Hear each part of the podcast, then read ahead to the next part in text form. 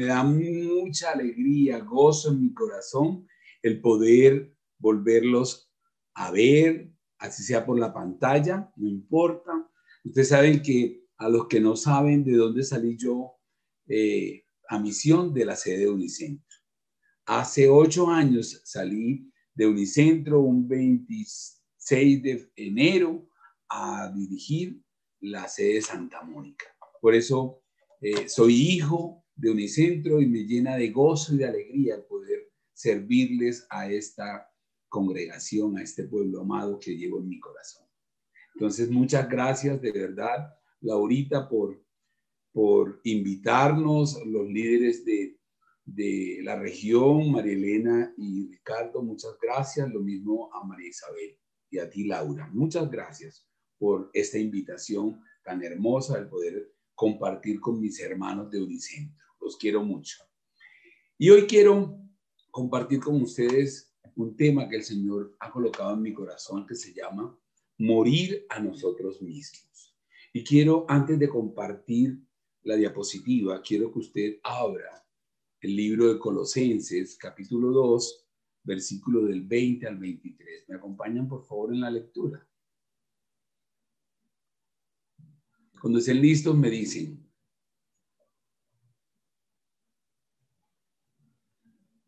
Me hacen una ceñita.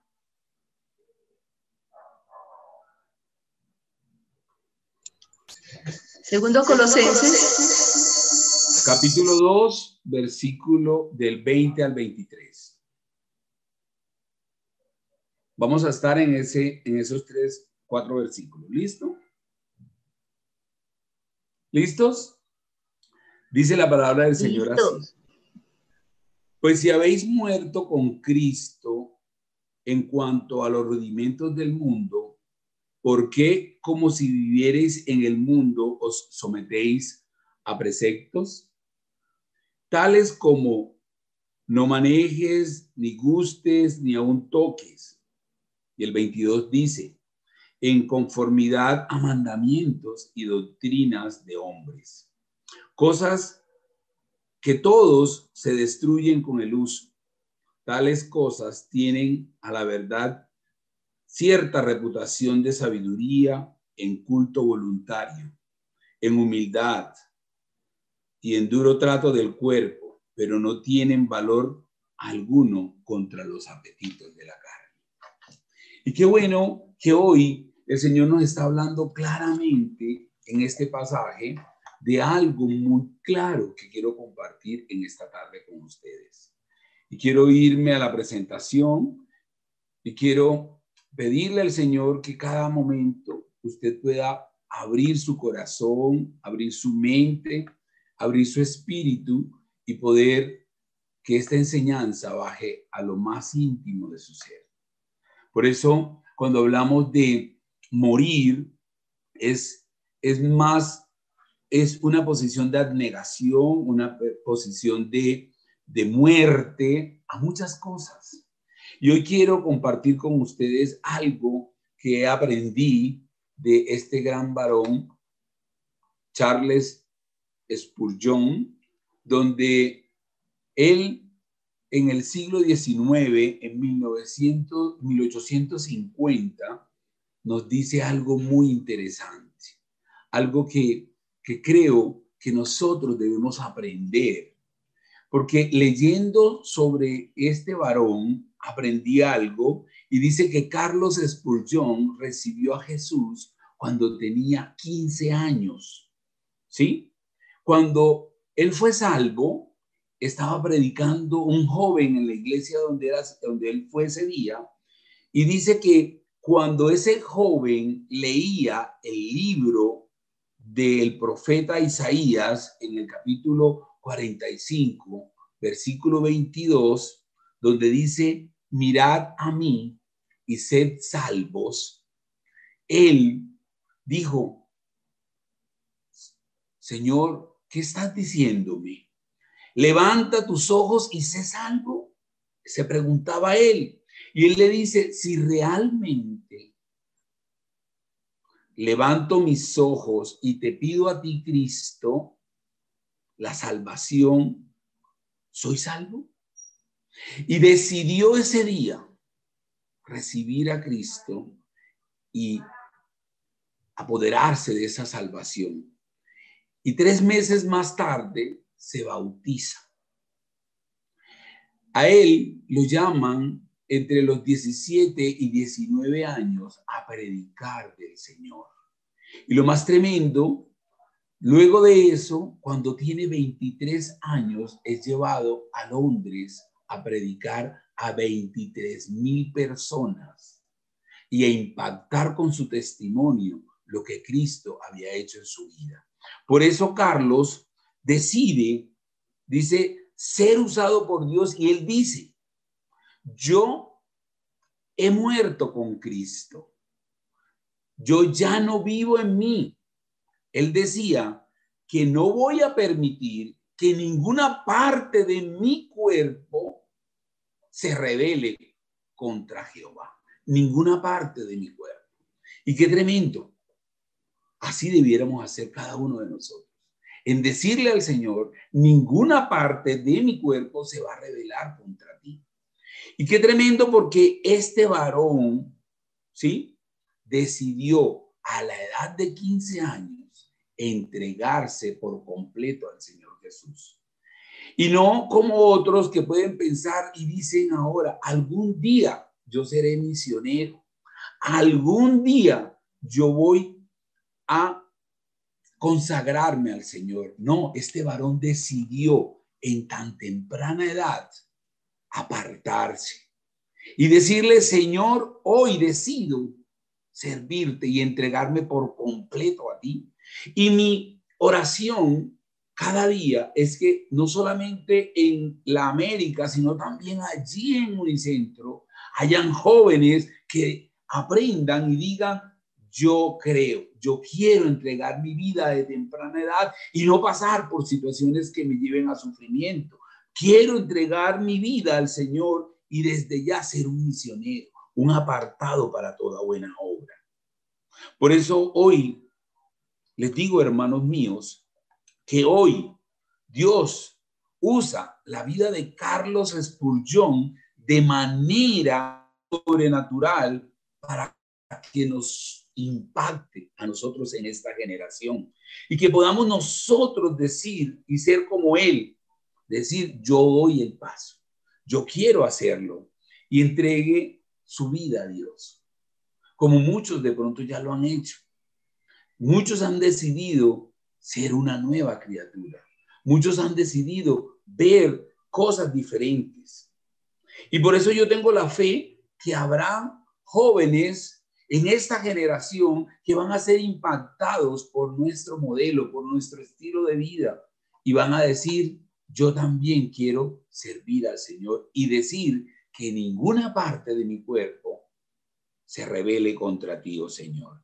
Por eso Pablo habla a los colosenses. Pablo le está diciendo allí en Colosenses capítulo 2, versículos del 20 al 23, le está diciendo, ustedes murieron con Cristo. Ya no tienen por qué seguir preceptos humanos. No tienen por qué seguir preceptos porque ustedes ya hay que hacer, no hay que hacer lo que dice el mundo. ¿Y hoy qué dice el mundo?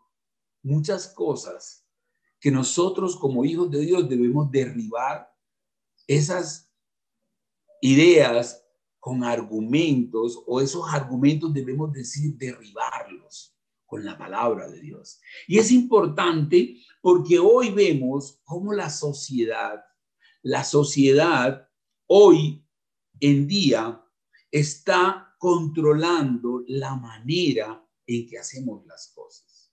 Y por esa razón, hoy oraba al Señor y le decía, Padre, quiero nuevamente que tú utilices este tiempo de mi vida para impactar a esta congregación.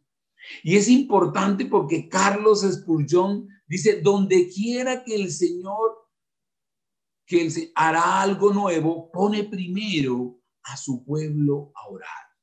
Y yo quiero hoy compartirte esta palabra partiendo en primer lugar, cuando hablo de morir a nosotros mismos, tengo que, en primer lugar, morir a los preceptos de hombre.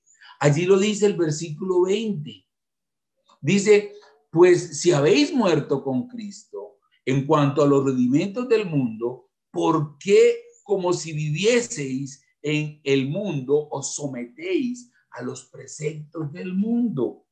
Y es aquí donde yo quiero que tú analices, que tú pienses cómo es esto. Y es importante porque la palabra de Dios dice que hemos muerto con Cristo y luego nos dice, ya no vivo yo, mas Cristo es el que vive en mí.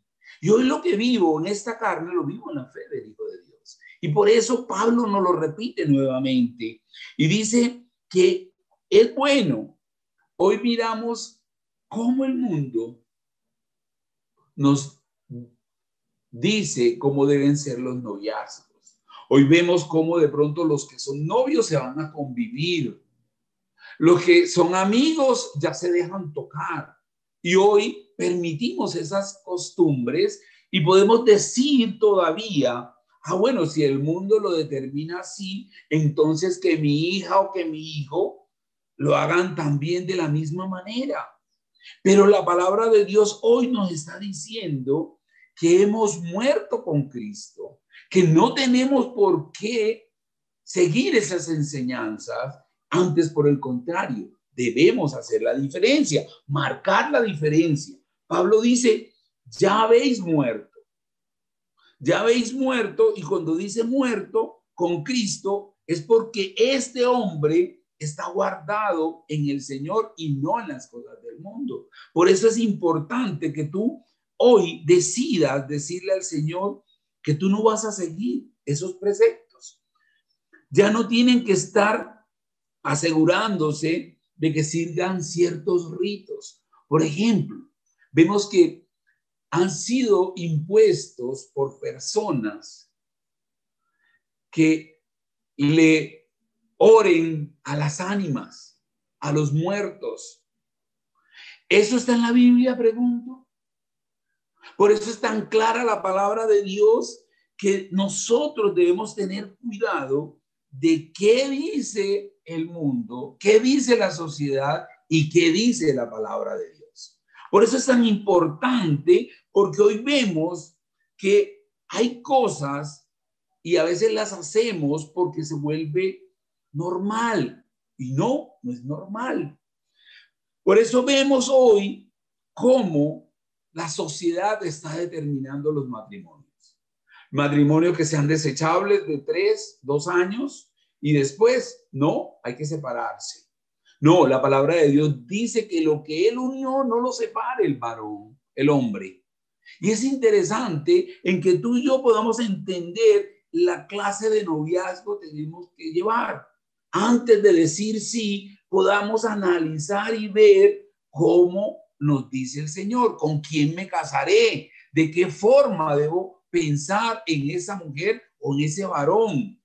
Hoy las visitas deben ser en la sala, no en los cuartos, porque hemos permitido que hoy mi hija pueda atender al novio en la cama. No, señor. Son cosas que la sociedad no puede determinar de la manera como yo debo enseñar en.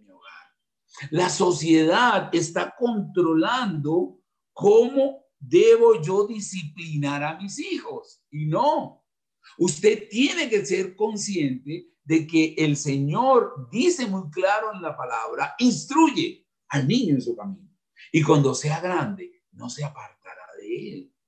Pero entonces tenemos que ir a, a la palabra de Dios y no a lo que me dice el mundo. ¿Sí? Tenemos que ver que como cristianos, nosotros como padre, ¿qué cosas estamos aceptando de lo que dice la sociedad? Nosotros como padre, ¿qué estamos aceptando de lo que dice el mundo? No, yo creo que hay el momento de morir, de morir a preceptos que este mundo nos está colocando. Es importante que tú y yo podamos entender esto y por eso hoy, en este tiempo, tenemos que mirarlo. O sea, en este tiempo yo tengo que decir, Señor, yo quiero morir y debo morir a los preceptos de hombres, ¿cierto? Que no me controlen lo que el mundo está haciendo, sino que yo, cosas del mundo, como la puedo utilizar a mi favor, pero que no me contaminen. Y es interesante que tú puedas hacerlo. En segundo lugar, quiero que, que me miremos. Otra, morir a las tradiciones y costumbres. Y cuando hablo de, esa, de morir a las tradiciones y costumbres, en el versículo 21 dice tales como no manejes, ni gastes, ni toques. Y el 22 dice, en conformidad a mandamientos y doctrinas de hombres. Cosas que todas se destruyen con el uso. Y aquí quiero detenerme un momento, porque es importante cuando estamos hablando de estas cosas. Y aquí dice así, muchas cosas de pronto nosotros hemos invalidado, ¿sí? Los mandamientos de Dios. Y quiero que si tú lo has hecho, al terminar, le digamos, Señor, perdónanos, porque hemos invalidado tus mandamientos, ¿sí? Por seguir una tradición. Y cuando hablo de seguir una tradición, dice el profeta Isaías, hipócritas, nos lo dice allí en Isaías 29, 13. Dice,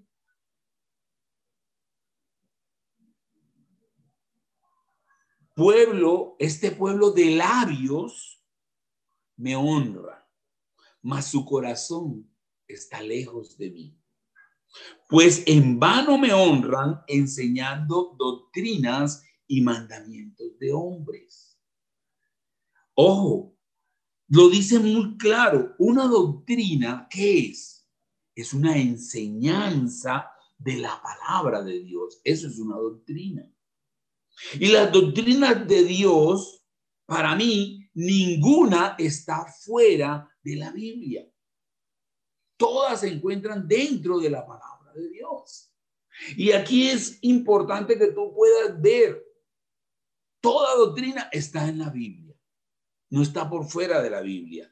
Y Dios no nos da doctrina a través de sueños o a través de visiones, sino a través de su palabra. Dios nos enseña su doctrina a través de su palabra. Dice Dios, no estéis haciendo lo que el hombre dice que hagas. Es más, posiblemente van a cambiar. Después van a decir, ay, qué pena, mira, mejor era hacerlo de esta manera. Y vamos a cambiarlo. Por eso ciertamente Pablo nos está hablando de ellas. Por eso e, ellos empezaron a meter tradiciones, doctrinas de hombres. Y mire, la Biblia no dice que, por decir algo, a mí me gusta venir de corbata a la iglesia, me gusta presentarme delante del Señor porque me voy a encontrar con mi amado. Pero esto es para mí, no para toda la congregación. Y yo no tengo que decirle a todos los hombres que tienen que venir de corbata. No, yo no puedo poner eso como una doctrina. Es un gusto que yo quiero porque me voy a, a ir con mi amado, con mi, mi, mi, el Todopoderoso, el quien me ha cautivado mi vida, pero yo no puedo hacer que eso se vuelva una doctrina para otros. ¿Entendido? Pero también hay dos cosas que quiero decirte hoy. Una, deja, dejar lo que me dice Dios y seguir las tradiciones. Y otra, ¿sí? Seguir lo que me dice Dios y añadirle las tradiciones. Ambas están mal. Ambas no van con, con lo que Dios quiere para mi vida. Y por eso te invito a que leas Tito, Anótalo, de pronto más adelante lo puedes leer. El libro de Tito, capítulo 1, versículo 10, 11, 12 y 13. Quiero hacerte énfasis en lo que dice el 10. Dice, porque hay aún muchos contumaces, hacedores de vanidad y engañadores. ¿Sabe qué significa la palabra contumaces? Rebeldes. Rebeldes. Y muchos de esos rebeldes, habladores y vanido, de vanidades y engañadores, mayormente los de la circuncisión, a los cuales es preciso tapar la boca, que trastornan casas enteras enseñando por ganancias deshonestas lo que no conviene. Y dice el 12 y el 13. O sea, aquí que vemos, enseñaban cosas extras y aparte tenían que ganancias deshonestas. Y en el versículo 12 y 13 dice, uno de ellos, su propio profeta, dijo, los cretenses siempre mentirosos, malas bestias, glotones, ociosos.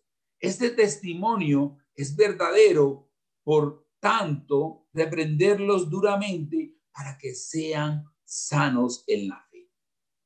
Y ahora quiero detenerme en la palabra reprenderlos. Me suena como hablarles durito, pero ¿dónde está el amor? ¿Cómo estamos exhortando? ¿De qué manera vamos a corregir lo que de pronto está haciendo mal? Y es importante que lo que Dios dice, nosotros lo digamos. Por ejemplo, Dios dice en su palabra que hay, dar, que hay que dar gracias a Dios por los alimentos. ¿Usted lo está haciendo? Que hay que dar gracias a Dios y dice, estad siempre gozosos y dar gracias a Dios por todo. Usted, cualquiera que sea la situación que usted esté viviendo, está dándole gracias a Dios por todo. Eso sí lo dice. Eso lo estamos haciendo. Porque debemos hacer lo que dice el Señor o no. Pero en ningún momento hacer algo por lo que piense que eso me va a acercar a Dios.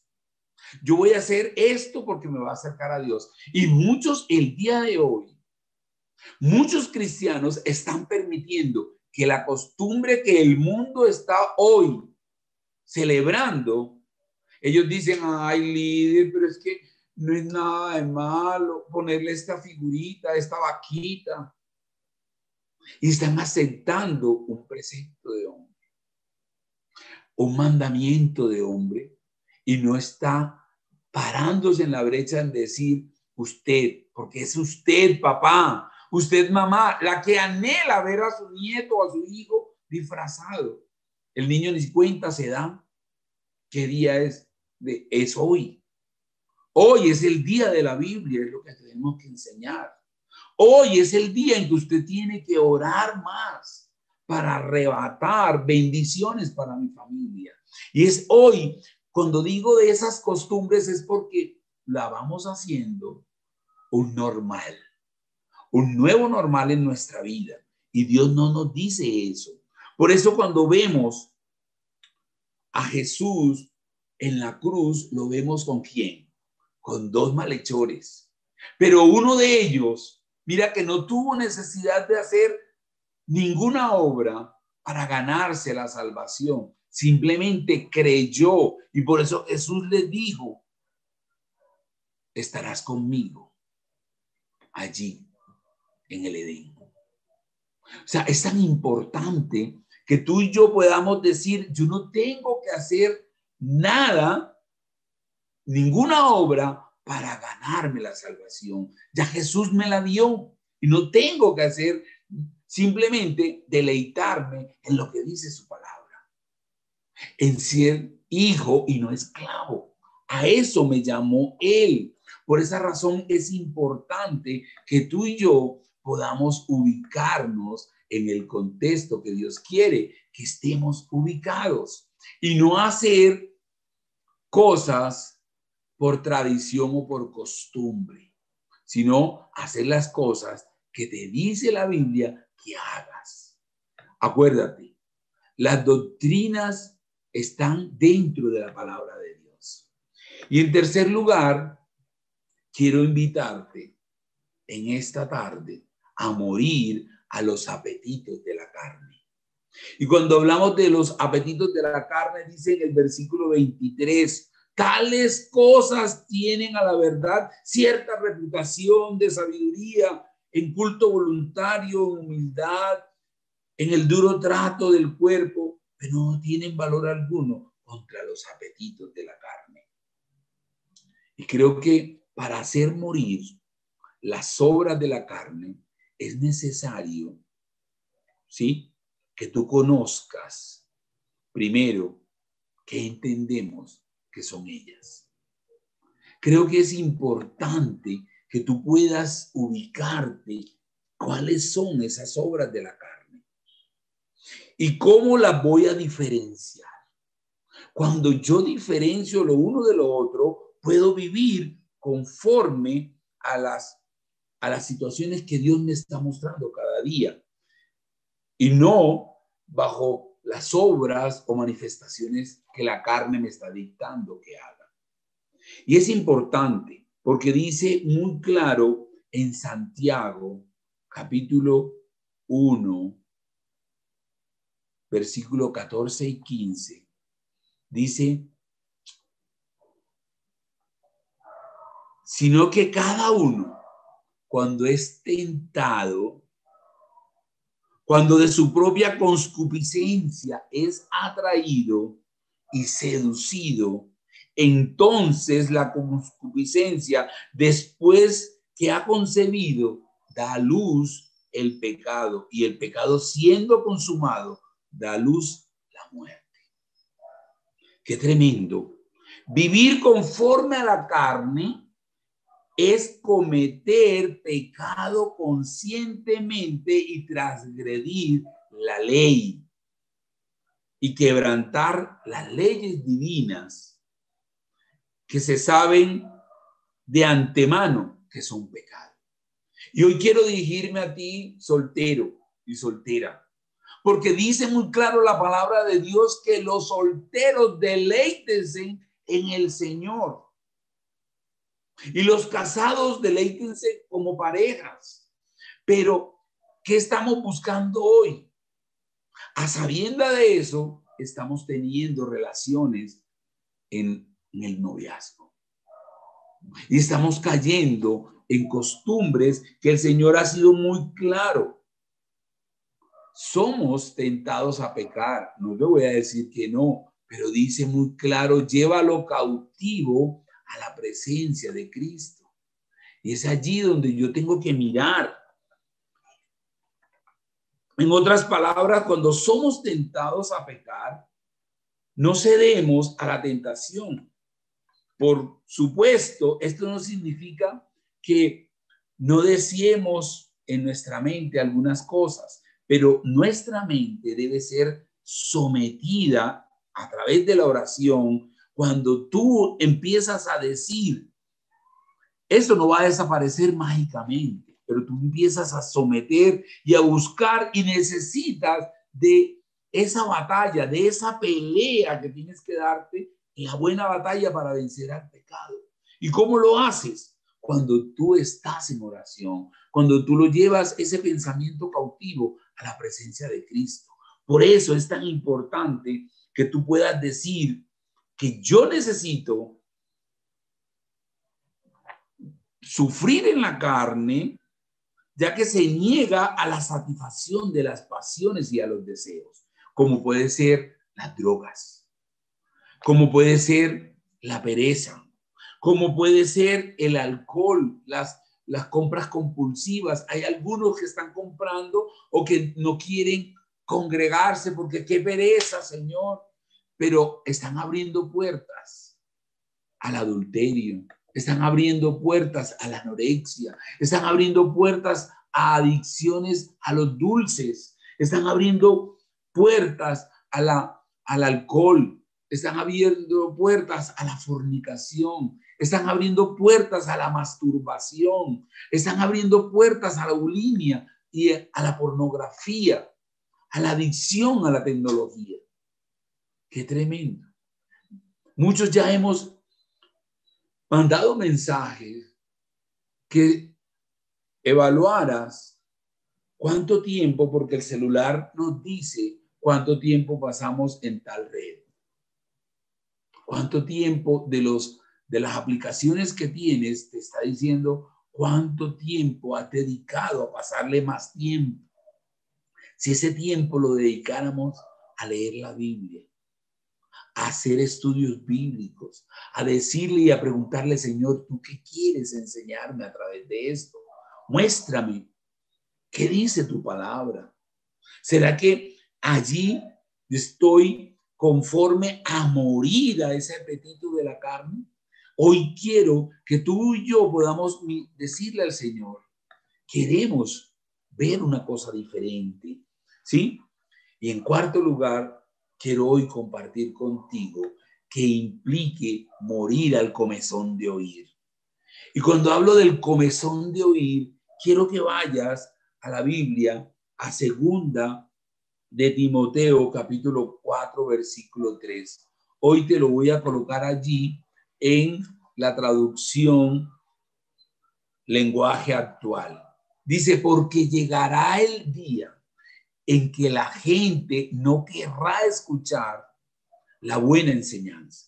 Al contrario, querrá oír enseñanzas diferentes. Por eso buscará maestros que le digan que quieren oír. Yo quiero dirigirme a ti mayor, persona adulta, con esta cuestión de la tecnología y que hoy nuestra iglesia física está cerrada, pero la iglesia somos cada uno de nosotros. Algunos tienen comezón en el oír y entran en internet a buscar qué dice el pastor X o qué dice el pastor Y. Y, y no estoy diciendo que no sea palabra de Dios, pero a veces me puede dañar. Y quiero decirte esto porque quiero poner aquí un ejemplo. Si usted se matricula en una universidad, en una carrera X, o tiene que ver en una asignatura Y, ejemplo, matemáticas, si yo estoy conectado con el profesor de matemáticas de la materia que me está dando de esa de esa universidad, de esa carrera que estoy viendo, estoy conectándome para que Él me enseñe. Pero no puedo decir ahora en la conectividad, entonces me voy para tal universidad o X universidad en el extranjero y de pronto la tarea que me pongan, ese profesor del extranjero me la va a avalar. Así semejante a ese profesor es ese pastor que tiene que dar cuenta de ti. Por eso es tan importante que tú te sujetes a la autoridad que Dios ha colocado en tu congregación y tú le puedas decir, Señor, yo quiero estar sujeto a esa autoridad porque Él dará cuenta de mí ante ti y dará cuenta de cómo estoy o cómo no estoy. Hebreos no se equivoca, dice, sujetaos a, vuestras autoridades, porque ellas van a dar cuenta de cada uno de nosotros. Entonces, hoy te estoy invitando a que tú puedas decir, acuérdate, el otro profesor de la otra universidad no va a validar la nota de un examen que él haga allá porque tú no estás matriculado en esa universidad. Tú estás matriculado en esta universidad y el profesor que está allí es el que tiene que valorar tu nota. Y por esa razón, les digo, no nos pongamos a oír, porque muchos, por no venir hoy, se pierde la bendición que hoy Dios quería derramar en esta congregación, por estar pendiente de oír otras prédicas, otras congregaciones, otras charlas y no hacer lo que Dios te está diciendo. Por eso, en esta tarde, quiero concluir con ustedes lo que dice la palabra del Señor en Colosenses 3:5. Dice, haced morir pues lo terrenal en vosotros, fornicación, impureza, pasiones desordenadas, malos deseos y avaricia, que es idolatría. Mi consejo hoy para ti es, mata tu pecado o tu pecado te matará a ti. Qué bueno es que tú puedas hoy decirle al Señor, gracias, Padre de la Gloria. Yo quiero aprender a morir. Quiero aprender a morir a mí mismo. Gracias, Señor, colocar en mi corazón el compartir lo que dice tu palabra. Gracias porque hoy quiero, como hombre, Señor, decirte que deseo morir a mí mismo, Señor, porque sé que con Cristo estoy juntamente crucificado y no vivo yo, sino que Cristo vive en mí. Hoy quiero, Señor, decirte que quiero morir a los preceptos, Señor, a esos mandamientos y esas determinaciones que la sociedad y el mundo están imponiendo en mi vida y que yo no puedo aceptar que sea un nuevo normal en mi vida. Señor, yo quiero enseñar conforme a lo que dice tu palabra. Quiero vivir bajo tus costumbres y tus mandamientos, tu doctrina que está en la Biblia. Eso quiero hacer. Y no poner mandamientos de hombres que me llevan a cambiar mis hábitos y mis comportamientos. Hoy le digo a mi carne que se sujete, porque quiero ser lleno del Espíritu Santo y producto del Espíritu Santo tener los frutos del Espíritu. Hoy como soltero, como casado, como hijo tuyo, Señor, quiero sujetarme a que mi carne no sea la que me controle, que mi carne, Señor, hoy esté sujeta, que es que yo todo pensamiento que tenga lo lleve sujeto a la presencia de Cristo, me va a permitir la llenura del Espíritu Santo. Me va a permitir vivir en paz, en gozo. Mientras que si yo alimento los deseos de mi carne, me llevan a la muerte, me llevan a separarme de ti y no lo quiero, Señor. Yo quiero hoy enfocarme en conocer tu voluntad, en hacer tu voluntad, mi estilo de vida, Señor.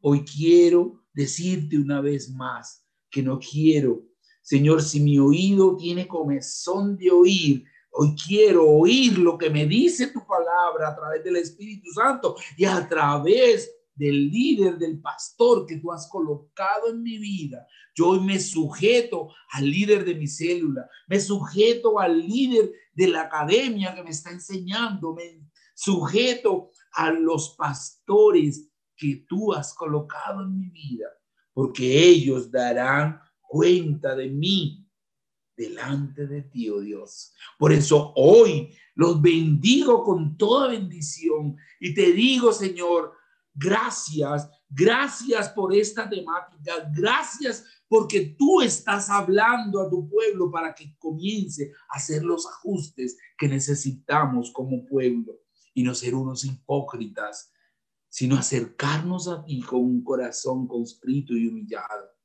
Señor, perdóname si no he hecho las cosas como tú las quieres, como te agradan a ti y no a mi manera, sino a tu manera. Bendice a cada familia y conectada aquí en Unicentro, Señor. Bendice sus vidas con toda bendición de lo alto. En el nombre del Padre, del Hijo y del Espíritu Santo. Hoy te entregamos este tiempo que hoy termina y los que quieran seguir conectados, hay un tiempo de intercesión. Hoy le damos gracias a aquellos que nos siguieron en YouTube, pero que ahora en adelante vamos a estar conectados a través de Zoom viendo las bendiciones del Señor. Amén y amén.